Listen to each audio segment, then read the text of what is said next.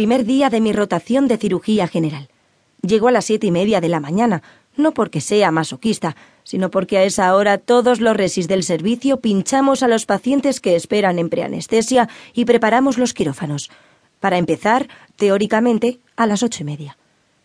Me miro en el listado.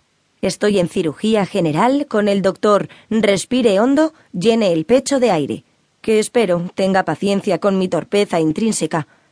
La paciente, llamémosla señora A, se somete a una colectomía por una colitis ulcerosa. La hoja de preanestesia pone retraso mental leve. Atención, sorda. Empezamos bien. Señora, soy la doctora Jomeini. Soy la residente de anestesia.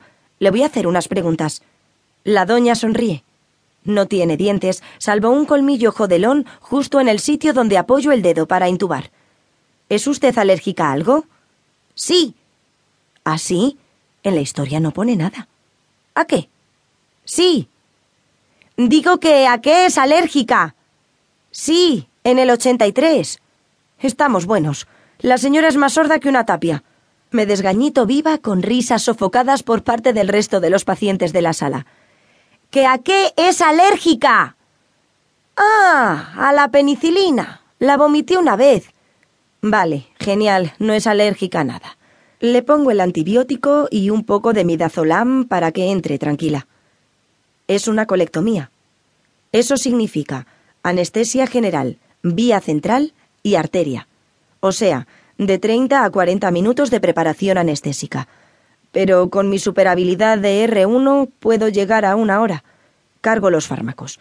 Preparo la máquina. La duermo. La señora tiene unas vías inexistentes. No las veo ni con ultravisión. A ciegas cojo una vena humeral y la arteria, mientras el adjunto coge la central. La opera el doctor pisando huevos, que es muy majo, pero más lento que un desfile de cojos. Hoy, no obstante, termina la cirugía en un tiempo récord. Tanto que he calculado anestesia para por lo menos media hora más.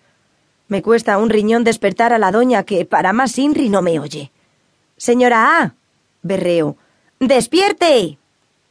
La señora A está más a gusto que un arbusto, y no le da la gana despertarse.